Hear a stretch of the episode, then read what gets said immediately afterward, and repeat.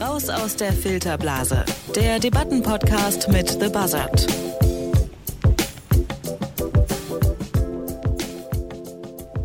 Das vermeintlich ewige Eis schmilzt, die Temperaturen steigen, der Wasserspiegel ebenso. Der Klimawandel ist real, darüber ist sich die Wissenschaft einig. Und dass der Klimawandel größtenteils menschengemacht ist und auch nur durch den Menschen wieder abgewendet werden kann, das wissen mittlerweile auch fast alle. Dennoch tut sich wenig. Wir stecken in einer Krise. Oder wie Bill Nighy erst kürzlich in der US-amerikanischen Sendung Last Week Tonight von John Oliver sagte, The planet is on fucking fire. Here, I, I've got an experiment for you. Safety glasses on. By the end of this century, if emissions keep rising, the average temperature on Earth could go up another four to eight degrees. What I'm saying is the planet's on fucking fire. Grow the fuck up. You're not children anymore. I didn't mind explaining photosynthesis to you when you were 12, but you're adults now, and this is an actual crisis. Got it?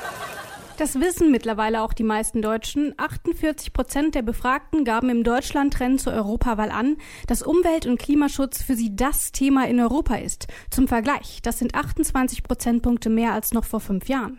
Aber muss die Europäische Union daraus Konsequenzen ziehen? Muss sie mehr tun für den Klimaschutz? Oder machen die Staaten hier schon genug? Darüber spreche ich in der neuen Folge von Raus aus der Filterblase mit Dario Nassal und Janis Karmesin vom Debattenportal The Buzzard. Hallo ihr beiden. Hi Rabia. Hallo, schön hier zu sein. Freut mich auch. Schön, dass ihr da seid und ihr habt uns wie immer schon eher gegensätzliche Meinungen mitgebracht und wie immer habt ihr am Anfang der Sendung jeweils eine Minute Zeit, um eure Positionen vorzutragen. Wer tritt denn hier wofür ein und wer will eigentlich anfangen? Ich würde eigentlich ganz gerne beginnen. Ich vertrete die Haltung, dass die EU deutlich mehr für Klimaschutz tun müsste. Genau, ich vertrete die Gegenposition, dass äh, wir nicht unbedingt hier strengeren Klimaschutz in Europa brauchen, sondern über andere Lösungen nachdenken müssen. Und damit würde ich sagen, Janis, du hast schon gesagt, du willst anfangen. Ja, und du hast, wie ich schon drauf. angekündigt habe, eine Minute Zeit und deine Minute läuft ab jetzt. Einerseits tut die EU noch lange nicht genug, um das Klima zu retten und das nicht nur in Hinblick darauf, dass Europa eben historisch gesehen mit den USA zusammen auch der größte Klimasünder überhaupt ist. Wenn man sich die aktuellen Maßnahmen der EU anschaut und äh, die von allen Staaten weltweit umgesetzt würden, dann würde sich die Erde trotzdem noch auf über drei Grad erwärmen. Das Paris-Abkommen, das visiert aber nicht umsonst 1,5 Grad an. Das ist nämlich schlicht und ergreifend der Wert, den wir erreichen müssen, um den Planeten zu retten, aber auch um die wirtschaftliche Katastrophe zu verhindern, die der Klimawandel bedeutet bedeuten kann. Die EU muss in der Klimapolitik deswegen eine Vorreiterrolle übernehmen. Erstens, weil sie die höchste supranationale Ebene ist, auf der Nationalstaaten verbindlich zum Klimaschutz gezwungen werden können. Und zweitens, weil auch andere Länder beim Klimaschutz auf die EU als Vorbild gucken, auf ihren technologischen Fortschritt und auf ihre Politik. Meine Positionen kommen vom WWF, aus der FAZ und vom slowakischen Slovak Spectator.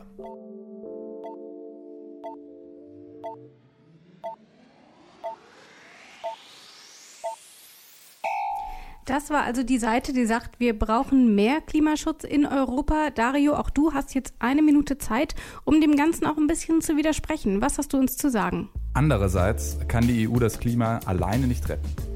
Europa macht jetzt schon deutlich mehr für den Klimaschutz als die meisten anderen Regionen auf der Welt, zum Beispiel Asien oder Afrika. Statt über strengeren Klimaschutz in der EU zu streiten, sollten wir größer denken. Wir brauchen globale Lösungen. Wir brauchen Lösungen, um das weltweite Bevölkerungswachstum in den Griff zu bekommen. Wir brauchen Lösungen für Klimaschutz in Asien, wo ein Großteil der Emissionen entstehen wird. Und wir müssen uns fragen, wie wir Klimaziele so formulieren können, dass sie von Staaten auch eingehalten werden. Es gibt also genug zu tun. Jetzt noch strengere Klimaschutzregeln für die EU zu fordern, bringt aber rein gar nichts. Um das zu zeigen, werde ich heute drei Argumente näher beleuchten. Erstens, schon die bestehenden Klimaschutzziele werden nicht eingehalten. Strengere Ziele werden daran nichts ändern. Zweitens, noch strengerer Klimaschutz bringt die EU-Wirtschaft ernsthaft in Bredouille. Es drohen tausende Arbeitsplätze vernichtet zu werden. Drittens, die EU alleine kann und wird das Klima nicht retten. Für meine Seite habe ich Stimmen von Riff Reporter, aus dem Handelsblatt und aus der Welt mitgebracht. Das heißt, wir haben hier einiges zu besprechen. Dario, du sagst, wir erreichen schon die jetzigen Klimaschutzziele nicht. Die Latte also noch höher zu legen, würde exakt gar nichts bringen. Aber resigniert man da nicht auch ein bisschen vor der eigenen Unfähigkeit in Europa? Das tut man in der Tat. Und die Frage ist eben, wie kommen wir an einen Punkt, wo wir tatsächlich mehr fürs Klima tun und vielleicht weniger darüber reden und weniger darüber streiten, was zu tun ist. Und da habe ich eine Stimme mitgebracht von Alexander Mäder. Das ist ein Wissenschaftsjournalist, der hat lange auch das Wissenschaftsressort bei der Stuttgarter Zeitung geleitet und hat sich eigentlich immer schon viel mit, äh, mit dem Klimawandel beschäftigt. Und um das einzuordnen, er ist kein äh, Feind von, von Klimaschutz, er ist sogar ein, ein starker Befürworter davon. Aber er sagt eben, es ist sinnvoller, schaffbare Ziele anzustreben, als die Menschen mit unrealistischen Vorhaben zu demotivieren. Also ähm, er zeigt auch so eine Kurve in seinem Text, die eben zeigt, die, die Verpflichtung, die wir eingehen, sind immer größer und ähm, die Wahrscheinlichkeit, diese Ziele zu erreichen, sinkt immer weiter. Wenn man sich anschaut, also der, beim Klimagipfel in Rio 1992, da ähm, wurde zum ersten Mal ja global beschlossen, dass man äh, Klimaschutz global denken muss, dass, dass es verbindliche Richtlinien geben soll. Und seitdem sind die Treibhausgase um 60 Prozent gestiegen in den letzten 25 Jahren. Und wir müssten diese 60 Prozent eigentlich in den nächsten 25 Jahren zurückdrehen, wenn wir das äh, einhalten wollen. In Deutschland sind die Emissionen von 2010 bis 2017 um 4 Prozent zurückgegangen. Das heißt, wir sehen, wir sind ganz, ganz, ganz, ganz weit entfernt davon, diese Ziele zu erreichen. Und er, er sagt eben, es wäre besser, hier realistisch zu kommunizieren, dass wir die Ziele nicht erreichen können. Lieber kleine, erreichbare Ziele zu setzen, anstatt immer diese Diskussion zu haben, die dazu führt, dass man sich vor der Verantwortung. Ich, ich glaube, ich muss dich kurz unterbrechen. Ich finde, das ist so ein Punkt, wo man äh, einfach drauf wo, wo ich mich schon frage, wie man über den Klimawandel sprechen kann, als wäre das ein Steuersatz, den man verhandeln kann. Diese Ziele werden ja nicht äh, aus reiner Willkür geschaffen. Diese Ziele werden gelegt auf, auf Grundlage der IPCC-Berichte, also der Weltklimaratsberichte. Und ähm, es ist nun mal so, dass man eben 1,5 Grad als die Temperaturerhöhung festgestellt hat, die noch den Klimawandel in seinen schlimmsten Folgen äh, einschränken könnte. Und alles darüber ist einfach eigentlich keine Option, weil wir damit den Lebensraum zerstören, die Wirtschaft zerstören und äh, ja, sowohl für Natur als auch für den Menschen extreme äh, Auswirkungen zu befürchten haben. Und deswegen finde ich diesen Punkt, naja, gut, aber das ist ja nicht realistisch, wie sollen wir das schaffen, finde ich an der Stelle einfach eigentlich ein indiskutables Argument. Aber ich möchte ja noch mal ganz kurz äh, reingehen, weil wenn man, wenn man schon dabei ist, hier ehrlich zu kommunizieren, glaube ich, ist es auch wichtig zu sagen, oder zu verstehen, wie dieses 1,5 Grad Ziel zustande gekommen ist. Es kam nämlich damals zustande, weil unter anderem der Außenminister der Marshallinseln ähm, auf einer Klimakonferenz gesagt hat, er kann, er wird keinen Vertrag unterzeichnen, der dazu führt, dass, ähm, dass die Inseln dort gänzlich zerstört werden und untergehen werden. Und dann haben, hat er eben statt diesem 2-Grad-Ziel, was davor anvisiert wurde, es durchgesetzt mit der High Ambition Coalition, diese 1,5 Grad durchzusetzen. Aber wenn man sich diesen Bericht des Weltklimarats anschaut, sieht man auch, dass selbst bei den 1,5 Grad für einige Inselstaaten es zu riesigen Problemen kommen wird, zu Überschwemmungen, zu Dürren und so weiter. Und der Punkt, den ich damit machen möchte, ist einfach, Natürlich ist es noch besser als zwei oder drei Grad, aber es ist trotzdem ein politisch festgelegtes Ziel, was als eine Art Kompromiss anvisiert wurde, was trotzdem zu uns großen Schäden führen wird. Und ähm, deshalb sagte eben zum Beispiel Alexander Mäder, dessen Text ich hier auch ähm, vorbringen möchte, dass das Problem sind nicht die, ist nicht die Zielsetzung. Ich meine, dieses 1,5 Grad Ziel kann man auch erstmal so akzeptieren. Das Problem ist eben, dass wir, dass das Ziel so hoch gesteckt ist, dass wir tatsächlich nicht wirklich die, die konstruktiven Diskussionen führen, die wir vielleicht führen sollten, um Klimaschutz voranzubringen. Also zum Beispiel äh, meint er eben, allein mit Treibhausgas äh, werden wir diese Ziele nicht erreichen, sondern wir müssen tatsächlich aktiv darüber nachdenken, ähm, Emissionen aus der Atmosphäre zu entziehen, zum Beispiel durch die Aufforstung von Wäldern, durch unterirdische Speicherung von Kohlenstoff. Und äh, diese Möglichkeiten sind aber hoch umstritten und werden in Deutschland noch nicht mal öffentlich diskutiert, weil man eben die ganze Zeit damit behaftet ist, irgendwie über die Ziele zu streiten. Und dann sagt man, okay, wir brauchen noch strengere Ziele. Aber er sagt eben, lasst mal nicht so viel über die Ziele reden und lieber tatsächlich über die Maßnahmen diskutieren und vielleicht kleinere, realistischere Ziele setzen. Also erstmal vorab, ich würde das auch gar nicht sagen, dass äh, wir nicht auch über andere Strategien äh, für den Klimaschutz sprechen müssen. Aber letztlich ist unsere Frage, die, die wir uns heute stellen, die wir diskutieren, ja, muss die EU mehr tun? Und äh, ich bin der Meinung, ja, wenn wir uns anschauen, wie das aktuelle, wie die aktuelle globale Klimapolitik funktioniert. Wir haben die Vereinten Nationen und wir haben ein, ein Forum und äh, globale Vereinbarungen, die offenbar nicht wirklich funktionieren. Wenn man sich anschaut, du hast ja auch erwähnt, die Emissionen steigen immer weiter. Äh, kaum ein Land schafft wirklich die Ziele zu erreichen. Ähm, und die EU ist von den supranationalen Organisationen letztlich die höchste, die auch wirklich die Möglichkeit hat, verbindliche Ziele zu setzen. Äh, es gibt einen gemeinsamen, äh, einen gemeinsamen Plan der EU-Staaten, der eben vorsieht, der äh, 40 Prozent Emissionsreduktion bis 2030 äh, vorsieht. Und wenn Deutschland das zum Beispiel nicht schafft, äh, dann wird das mehrere hundert Millionen Euro Strafe kosten. Und Geld, wissen wir alle, ist meistens ein ganz gutes Argument, äh, um zu handeln. Also das ist, das ist eine Rolle, die die EU einnehmen kann, äh, auch wenn es natürlich nur erstmal auf den ersten Blick auf diesen europäischen Rahmen begrenzt ist, wo man verschiedene Staaten zusammenbringen kann und eine überstaatliche Verpflichtung schaffen. Und ähm, ja, wie gesagt, das um das Argument zu beenden, die EU kann das, sie ist das richtige Forum, sie hat auch schon einige Kleinigkeiten erreicht. Aber wenn wir drauf gucken, was bedeutet EU-Klimapolitik eigentlich, dann zeigt eine Studie, wenn die Welt, wenn die ganze Welt, alle Staaten diese Maßnahmen umsetzen würden, an ihren Maßstab angepasst, kommen wir auf über drei Grad Erwärmung immer noch. Wir brauchen die 1,5 Grad, um das nochmal zu wiederholen, das ist eigentlich nicht zu diskutieren.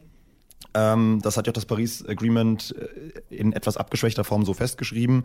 Äh, und da muss die EU handeln. Sie muss eine Langfriststrategie für 2050 vereinbaren. Das sieht auch das Paris Agreement äh, vor. Bis Anfang 2020 muss diese Strategie stehen. Ähm, wird bisher blockiert, unter anderem auch von Deutschland. Und das ist sicherlich ein Aspekt, der, der ganz schnell ähm, ja, zu Politik gemacht werden muss, um die europäische, um der europäischen Verantwortung gerecht zu werden. Das heißt, ich möchte jetzt erstmal ganz kurz zusammenfassen, was wir bisher haben. Also eigentlich sind sich alle Positionen einig, es muss erstmal was gemacht werden. Aber Janis, du vertrittst hier die Ansicht, dass das, was die EU macht, sei es nur theoretisch, was sie sich als Ziel setzt, aber eben auch sowieso im Praktischen, dass das sowieso schon gar nicht reicht. Denn selbst wenn sie all ihre Ziele erfüllt, sind diese Ziele zu niedrig gesteckt. Die Ziele bis 2030, ja. Genau. Und Dario, du sagst, ähm, die Ziele sind sowieso schon zu hoch, das schaffen wir sowieso nicht. Genau, also ich sage, wir müssen uns mehr damit beschäftigen, was tatsächlich zu positivem Handeln motiviert. Und die Frage ist eben, ob diese Diskussion über sehr hoch ambitionierte Ziele, die bisher nicht mehr annähernd eingehalten werden und ob es sie weiterbringt oder ob wir nicht lieber tatsächlich zum Beispiel über Techniken diskutieren sollten, wie wir ähm, CO2 aus der Atmosphäre bekommen. Ist das ein Argument, ähm, Janis, mit dem du irgendwie arbeiten kannst? Ich meine, man kennt es selbst aus dem Privaten. Man sagt, okay, heute mache ich, gehe ich einkaufen, putze die Wohnung, bügel meine Wäsche und außerdem ähm, putze ich noch das Bad. So. Ja. Und man weiß genau, man schafft es sowieso nicht. Nach der Hälfte liegt man sowieso nur auf der Couch und guckt Netflix. Ist das vielleicht noch was, wo du nachvollziehen kannst, okay, vielleicht sollten wir erstmal uns die Ziele so niedrig setzen, bis wir die ersten Erfolge sehen und dann können wir eine Schippe nachlegen? Oder ist das etwas, wo du sagst, das ist jetzt vielleicht irgendeine mentale Sache, aber dem Klima nützen bringt es auch nichts? Ich glaube nicht, dass wir jetzt den Klimawandel als so ein globales Phänomen, bei dem sehr viele sehr große Einflussfaktoren äh, zu beachten sind, mit so einer ähm, ohne das beleidigen zu meinen Küchenpsychologie ähm, okay. äh, lösen können. Das mag im, beim Einzelnen funktionieren, aber ich bin der Überzeugung, dass es bei so einer großen politischen Frage nicht um, oh, das ist jetzt aber unangenehm, das zu machen, das darf kein Gegenargument sein. Da würde ich bei meiner Position bleiben.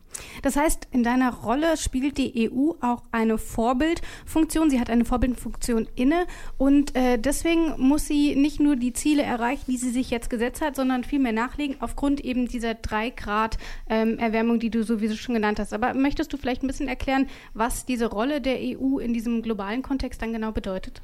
Genau, was ich jetzt gerade meinte, ähm, was ja sehr stark auf die EU-Politik und auf den Bereich, den sie wirklich direkt politisch beeinflussen kann, äh, beschränkt war. Ähm, das betrifft, wie gesagt, die EU-Mitgliedstaaten, aber die EU hat eben auch eine Vorbildrolle, die weit mehr ins Globale hinausstrahlt. Also ähm, ich habe einen Text mitgebracht von Jurac Mesik, ich hoffe, das habe ich richtig ausgesprochen, ist ein ehemaliger slowakischer Grünpolitiker und jetzt äh, politischer Berater mit dem Schwerpunkt äh, Klima- und Energiepolitik.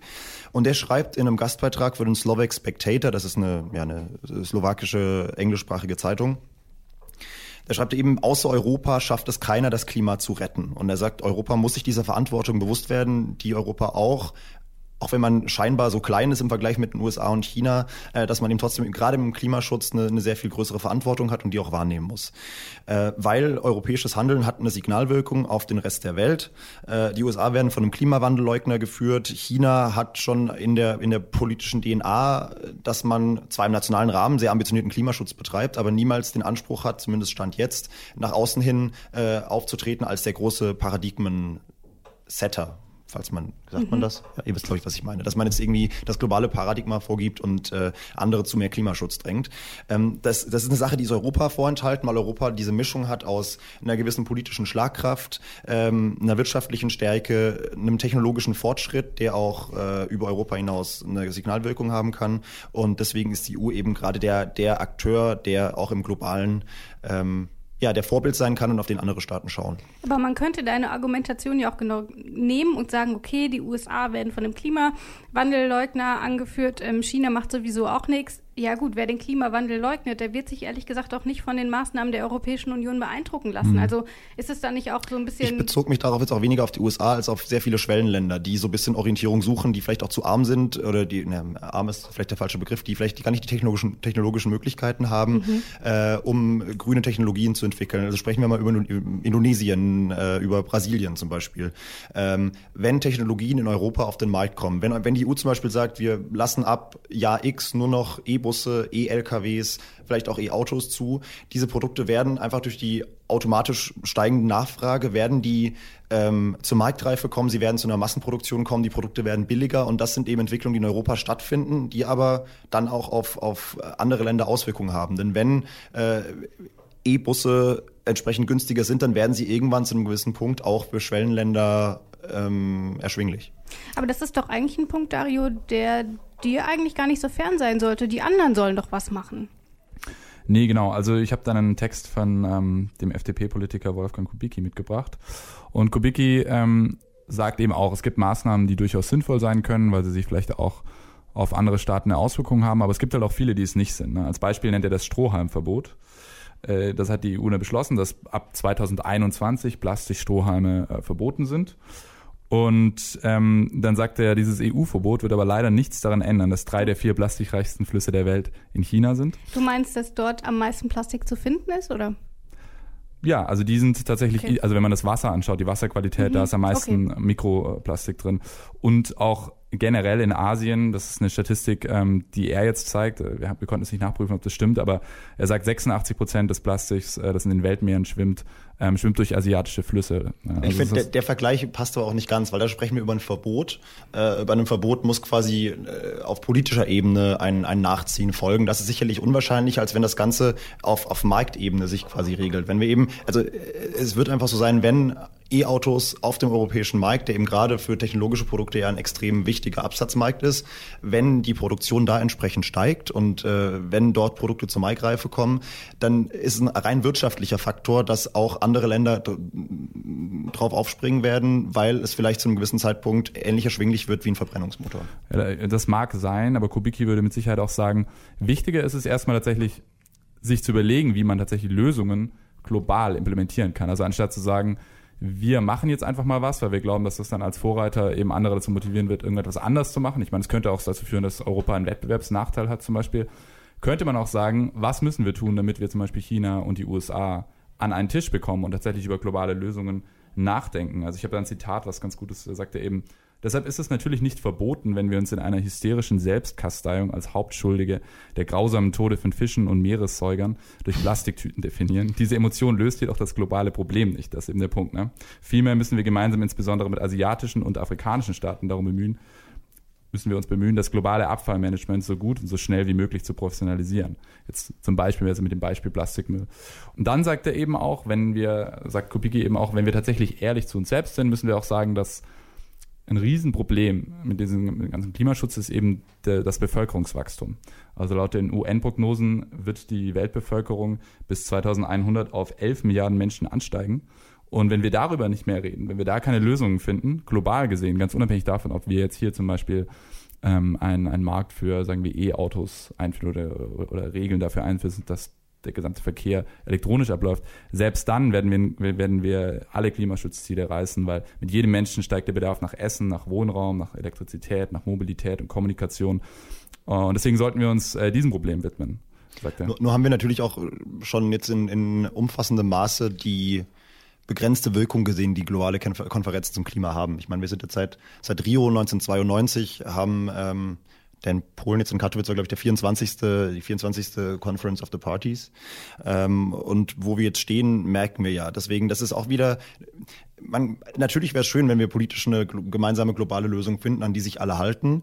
Aber gefühlt, wie gesagt, in dem Fall würde ich sagen, wenn die EU gerade ihre wirtschaftliche Stärke und die, die, die Auswirkungen, die die EU-Wirtschaft auf die globale Wirtschaft haben kann, ist es für mich der natürlichere Mechanismus und der, der Mechanismus, der wahrscheinlich besser funktionieren würde, als jetzt einfach nochmal zu, zu hoffen, dass irgendwann die entsprechend richtigen Politiker an einem Tisch sitzen äh, und gemeinsam die Entscheidung treffen und die auch durchziehen. Aber trotzdem hat äh, Kubicki da schon einen Punkt, wenn er sagt, okay, über Weltbevölkerung wird eigentlich so gut wie nicht gesprochen. Das mag sein. Aber und hat er denn eine Lösung dafür, für die wachsende Weltbevölkerung? Ich meine, was ja, eine, eine Konferenz. ja, er hat, er hat, er schlägt vor, eine Weltbevölkerungskonferenz ein, ein, äh, einzuberufen und da würde ich natürlich dir jetzt persönlich, was ich Kubicki dir recht geben würde, wahrscheinlich schon recht geben, dass eine Konferenz alleine äh, nicht die Lösung ist. Aber er sagt eben auch, das ist der erste Schritt. Und den sollten wir auf jeden Fall schon mal gehen, anstatt äh, uns zum Beispiel mit einem Problem wie dem Plastikstrohhalmverbot ähm, herumzuschlagen und darüber zu diskutieren. Das, Aber das, sind das, das nicht auch einfach Dinge, die sind leichter durchzusetzen? Ich meine, Plastik kannst du einfach viel leichter verbieten als Schnackseln. Wohl wahr. Man müsste sich auch fragen, wie dann die Regeln aussehen sollen. Da gibt es dann eine globale Ein-Kind-Politik. Aber was ich auch interessant fand, ist eben, was er sagt, wie, wie die Kosten tatsächlich, wie hoch die Kosten, die Energiekosten sind. Ähm, liegt eben auch zum Beispiel viel an unserer Infrastruktur. Ne? Also wir, wir setzen auf die digitale Infrastruktur und aufs Internet. Und ähm, er hat einen Vergleich äh, genannt, den ich dann erstmal nachgeprüft habe, weil ich das ziemlich interessant fand. Er sagt, ähm, das Internet verbraucht so viel Energie und produziert so viel CO2, ähm, dass es jetzt schon mehr sei als der gesamte Flugverkehr. Ich habe dann mal nachgeguckt. Ähm, er hat äh, ein bisschen verfälscht. Es ist tatsächlich so, dass 33 Millionen Tonnen CO2-Emissionen im Jahr durch den Betrieb des Internets und internetfähige Geräte entsteht. Und das ist so viel wie der innerdeutsche Flugverkehr. Aber kleines wichtiges Detail. kleines wichtiges Detail, muss man sagen. Aber das ist schon interessant. Also ich habe da mal nachgeguckt und zwar 20 Suchanfragen bei Google verbrauchen tatsächlich so viel Energie wie eine Stunde Energiesparlampenlicht. Jetzt das schon. Aber ich, ich finde, das, das sind natürlich jetzt alles so eine... sehr gerne, ne? Nein, aber, da, aber, darüber zum Beispiel wird auch sehr wenig gesprochen. Und das ja, aber das sind doch alles Ablenkungsmanöver. Das sind jetzt, du kannst dich natürlich sehr gut auf solchen kleinen, äh, auf solchen kleinen Nebenschauplätzen ähm, die Kämpfe ausfechten, aber letztlich muss man trotzdem sagen, wir haben diese großen Ziele, die nicht ohne Grund gesetzt wurden und die EU hat einfach eine besondere Verantwortung aus den Gründen, die ich eben genannt habe und auch einfach aus dem Grund, dass die EU wenn wir uns anschauen, äh, für wie viel, für welchen Anteil der, der historischen Emissionen sie verantwortlich ist, und das ist mit den USA eben der allergrößte Teil, ähm, immer noch doppelt so viel wie China, wenn man sich die Gesamtemissionen im Industriezeitalter anschaut, dann hat die EU eine besondere Verantwortung. Und mit Blick auf diese Verantwortung macht sie zu wenig. Gehen wir mal ein bisschen mhm. weiter. Wir haben jetzt schon viel über die Verantwortung und die Rolle der EU gesprochen, ähm, aber ihr habt doch schon viel über den wirtschaftlichen Aspekt des Klimaschutzes und des Klimawandels gesprochen. Und da möchte ich jetzt auch noch mal ein bisschen drauf eingehen, denn im Idealfall sorgt guter Klimaschutz nicht nur für positive Folgen für das Klima, sondern auch für die Wirtschaft. Oder würdest du dem widersprechen, Dario? Dem würde ich widersprechen und zwar ähm, indem man hier den Unterschied macht zwischen dem, was vielleicht in Zukunft passieren kann und was gerade der Status quo ist. Ne? Also ich habe da einen Text mitgebracht von äh, Lukas Bay. Ich hoffe, ich habe seinen Namen richtig ausgesprochen. Er ist Redakteur im Handelsblatt in einem Ressort Unternehmen und Märkte und äh, beschäftigt sich viel mit der Automobil- und der Luftfahrtindustrie. Und er zeigt eben auf, dass die Forderungen, die Brüssel jetzt schon stellt an die CO2-Reduktion, ist nämlich 37,5 Prozent weniger CO2 in den nächsten elf Jahren, die sind so hoch, dass das mit Verbrennungsmotoren eigentlich nicht mehr erreicht werden kann. Ja? Das heißt also, wir haben hier einen sehr hohen Druck auf die Konzerne und das kann zu riesigen Problemen führen. Es ist tatsächlich so, Stand jetzt, dass der Automobilherstellerverband ACEA e sagt, mit dem heutigen Entwicklungsstand der Technik ist es eigentlich nicht zu erreichen, diese EU-Vorgaben zu erfüllen. Das ist unrealistisch. Deshalb überschreiten alle Konzerne eigentlich die Obergrenze. Und es ist auch jetzt gerade momentan so, dass acht von 13 äh, Herstellern die Vorgaben für 2021 wahrscheinlich nicht erfüllen werden können. Und ähm, man kann natürlich jetzt sagen, da sind die Automobilkonzerne selbst dran schuld. Ne? Also ähm, Daimler, vor allem Daimler, BMW und VW ähm, hinken da hinterher. Also gerade die deutsche Branche ist da richtig schlecht aufgestellt. Selbst Milliardeninvestitionen können da vielleicht nicht mehr helfen. Kann man natürlich sagen, gut, die sind selber dran schuld, die müssen jetzt schauen, wie sie damit umgehen. Aber das ist ein bisschen so, wie wenn man nach der Finanzkrise gesagt hätte, ähm, die Banken sind selber dran schuld. Das heißt, Lösung ist, wir lassen die Banken einfach alle pleite gehen und schauen, was passiert. Und da denke ich eben halt, als, als Regierung hat man da schon eine gewisse Verantwortung. Man muss sich bewusst machen, dass das eben jetzt erstmal, diese Umstrukturierung dazu führen wird, dass tausende Arbeitsplätze verloren gehen. Und ähm, das finde ich durchaus gefährlich. Man sollte zumindest mal darüber nachdenken, bevor man die Grenzwerte weiter erhöht. Ja, das, das ist natürlich jetzt relativ kurz gedacht, würde ich sagen. Ähm, das mag natürlich stimmen, dass das jetzt im, auf den ersten Blick oder im, im, in den ersten Jahren auch wird diese Umstellung möglicherweise Arbeitsplätze kosten. Aber jetzt mal abhängig, unabhängig davon, dass in anderen Bereichen, das Argument ist glaube ich mittlerweile jedem bekannt, dass in anderen Bereichen auch Arbeitsplätze entstehen werden, ist es letztlich einfach deutlich schädlicher und das auch für die Wirtschaft, wenn wir das im Klima, im Klimaschutz schleifen lassen. Ich habe einen, einen Text gelesen von Joachim Müller-Jung, der ist äh, Ressortleiter für Natur und Wissenschaft bei der Frankfurter Allgemeinen Zeitung und der sagt eben, mit Bezug auf eine Studie der Stanford University, die wirkliche Gefahr für die Wirtschaft ist eben nicht der Klimaschutz, wie das ja auch Donald Trump gerne verkauft, sondern Tatenlosigkeit. Ähm, das sind meiner Meinung nach sehr beeindruckende Zahlen. Diese Studie, die er zitiert von der Stanford University, die im vergangenen Jahr erschienen ist, ähm, die sagt eben, dass durch Folgekosten für wetterbedingte Schäden, äh, die darauf folgenden Reparaturmaßnahmen und, und Gesundheitsprobleme auch bei der Bevölkerung, dass das bis zu 20 Billionen Dollar kosten würde. Und das ist schon die, die konservative Rechnung, weil Dinge, die schwer zu berechnen sind, wie zum Beispiel die, die Folgen des, des Meeresspiegelanstieges auf, auf Küstenstädte, die sind nicht mal drin, weil sie eben schwer zu berechnen sind. Und er sagt, oder diese Studie sagt, Investitionen in den Klimaschutz, die können sich mindestens 30-fach wieder rentieren. Das heißt, jetzt zu handeln, rechtzeitig zu handeln, ähm, wird auf lange Sicht und der Zeitraum, den er betrachtet, ist quasi dieses Jahrhundert äh, in Abstufung, also zwischen 2050 und äh, 2100, was sehr weit entfernt klingt übrigens. In, in, in diesem Zeitraum lohnt sich das in so massive Maße und das auch für die Wirtschaft, dass es zu kurz gedacht ist, jetzt über so tragisch das im Einzelfall sein mag, über einige verlorene Arbeitsplätze nachzudenken. Man könnte da ja auch durchaus zu argumentieren, dass man sagen kann, gut, dann schützt man jetzt zwar Arbeitsplätze, aber in einem Jahrhundert säuft uns die halbe Erde ab und dann gehen noch viel mehr Arbeitsplätze flöten. Ist das ein Argument, das in, in, in, euren, in eurer Recherche in irgendeiner Form eine Rolle gespielt hat? Nee, also tatsächlich äh, genau auf diesen Punkt äh, geht er nicht ein, ähm, Lukas Bay im, im Handelsblatt. Aber ähm, nee, genau auf diesen Punkt geht Lukas Bay im Handelsblatt nicht ein. Was er aber sagt oder was in seiner Argumentation vielleicht drinsteckt, ist, dass es durchaus, man kann sich halt durchaus fragen, wie kommt man an den Punkt, dass Firmen eben mehr auf Nachhaltigkeit setzen. Und ähm, Status quo ist ja, dass man die Grenzwerte einfach weiter nach oben schraubt, und dadurch eben die Unternehmen äh, Strafen zahlen müssen. Und das wiederum führt halt zu einem Nachteil bei der, also vor der Konkurrenz. Ne? Und er sagt halt, gut, wenn wir jetzt oder das sagt er nicht, aber das steckt in der Argumentation mit drin, dass wenn wir tatsächlich wollen, dass deutsche Automobilkonzerne auch in Zukunft mit dabei sind, wäre es vielleicht besser, wenn der Staat sagen würde, okay, wir helfen euch jetzt in dem Fall, ähm, die richtigen Investitionen voranzutreiben, anstatt zu sagen, äh, ihr seid selber dran schuld, wir erhöhen die Grenzwerte weiter und es gibt einfach höhere Strafen, weil das tatsächlich wird reale Auswirkungen haben, gerade für den Standort Deutschland. Das muss man sich schon bewusst machen. Das ist, also es sind auch, da hatte ich auch einen Text gelesen aus der Süddeutschen Zeitung von, äh, von Michael Bauchmüller, unter anderem einem äh, Wirtschaftsredakteur, der sich auch auf Klimaschutz äh, fokussiert. Und äh, was Dario da quasi so darlegt, ist schon sehr nah an dem Framing, das die Industrie auch in, in internen äh, Strategiepapieren ähm, verwendet die an die, also quasi eine Art Anleitung an Lobbyisten, die eben die Süddeutsche Zeitung in Teilen veröffentlicht hat. Ähm, und es ist einfach sehr gut dokumentiert, dass die, dass die Industrie seit sehr langer Zeit Bescheid weiß, was ihre was ihre, was ihr Business letztlich für Folgen hat für den Klimawandel. Ähm, das ist besonders für die Öl- und Gasindustrie auch sehr gut diskutiert. Ähm, dass seit den 80ern eigentlich klar ist, was es bedeutet, dass man auch sehr genau berechnet hat, was eigentlich an konkreten Auswirkungen ähm, auf das Klima zukommt und das auch schon eigentlich früher als zum Beispiel die, die internationalen Klimavereinbarungen berechnet haben. Das ist alles jetzt rausgekommen. Die wussten davon und es ist vielleicht an der Stelle, gerade diese Konzerne sind vielleicht die falschen ähm, Adressaten für so eine verschonende Haltung der Politik. Wir haben jetzt gut eine halbe Stunde ähm, darüber diskutiert, ob die EU mehr machen muss in Sachen Klimaschutz. Kommen wir zu einem kleinen Fazit. Was habt ihr denn in eurer Recherche gelernt? Habt ihr irgendwas gefunden, was euch überrascht hat, was euch vielleicht auch überzeugt hat, wo ihr ursprünglich eine andere äh, Meinung zu hattet? Was sagt ihr dazu? Ja, also für mich war es tatsächlich ähm, dieses Mal ein bisschen schwieriger, weil ich eine Seite vertreten habe, die mir etwas ferner steht.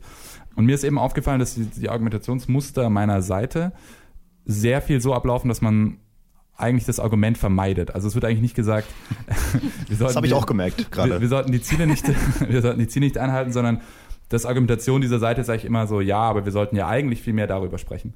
Also wird immer versucht zu sagen, es gibt eigentlich noch viel wichtigere Themen und deshalb lasst uns erstmal damit befassen und nicht über die Ziele reden oder vielleicht die Ziele nicht so streng nicht so streng setzen.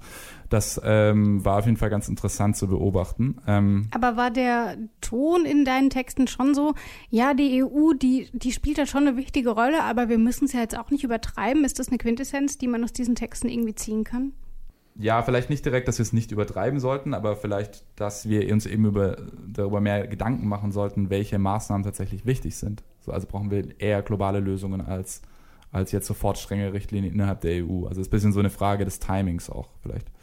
Und ähm, was ich auf jeden Fall eigentlich schon auch ganz gut fand an meiner Seite oder was mich positiv überrascht hat, war eben das Argument von Kubicki, dass wir uns zum Beispiel mehr auf die Weltbevölkerung und diesen diesen Zuwachs konzentrieren sollten. Und da hat er schon ein paar Punkte, die auf jeden Fall ganz spannend sind, über die nicht so viel gesprochen wird. Ich auch glaube, ich glaube auch ein bisschen diese EU, ähm, dieser Eurozentrismus, den wir halt hier haben. Wir denken irgendwie, wenn wir was machen, dass tatsächlich mhm. die ganze Welt nachzieht.